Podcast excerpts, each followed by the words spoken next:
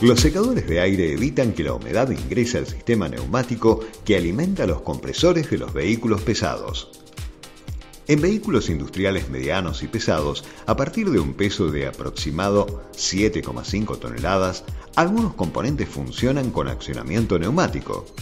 Para ello, un compresor, accionado por el motor del vehículo, succiona el aire limpio a través del filtro de aire y lo comprime a unos 11 bares de sobrepresión, almacenándolo en varios recipientes de aire comprimido situados en el vehículo tractor y el remolque.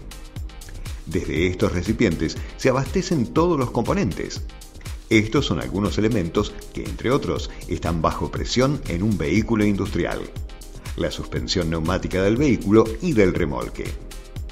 La regulación en altura del camión durante la carga y descarga. El asiento del conductor con suspensión neumática. El embrague en caso de asistencia neumática para embrague.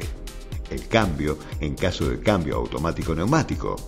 El sistema de limpieza de los gases de escape mediante la dosificación neumática de urea.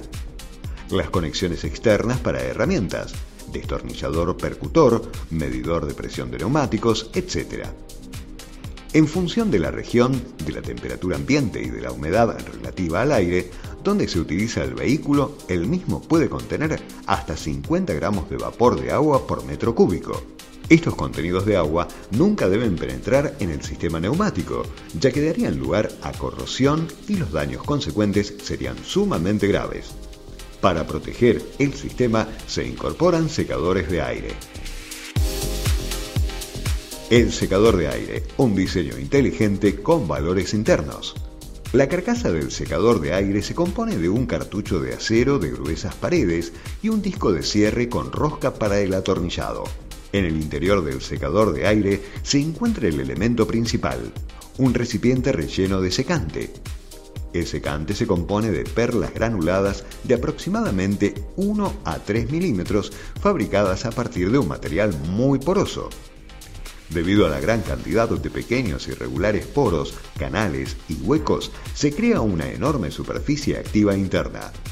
Así, un gramo de secante cuenta con una superficie activa de más de 1000 metros cuadrados.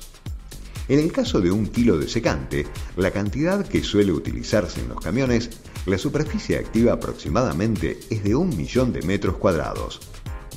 Algo así como 200 estadios de fútbol. Desde el punto de vista químico y estructural, el granulado está concebido de forma que en su superficie se pueda depositar el valor de agua del aire. Este fenómeno se denomina absorción. Después de un tiempo de funcionamiento del compresor de aproximadamente 3 a 5 minutos, la mayor parte de la superficie del granulado está ocupada y debe regenerarse. Para ello se interrumpe el trabajo de transporte del compresor. El aire comprimido procedente del recipiente de aire de regeneración independiente es soplado en dirección contraria a través del secador de aire y se evacúa hacia el exterior. Debido a la descarga de presión en el secador de aire, el vapor de agua retenido por el secante se desprende, es arrastrado por el flujo de aire y es conducido junto con el aire de regeneración hacia el exterior a través de un silenciador. El secador de aire es un componente fundamental para la seguridad y mantenimiento de la unidad.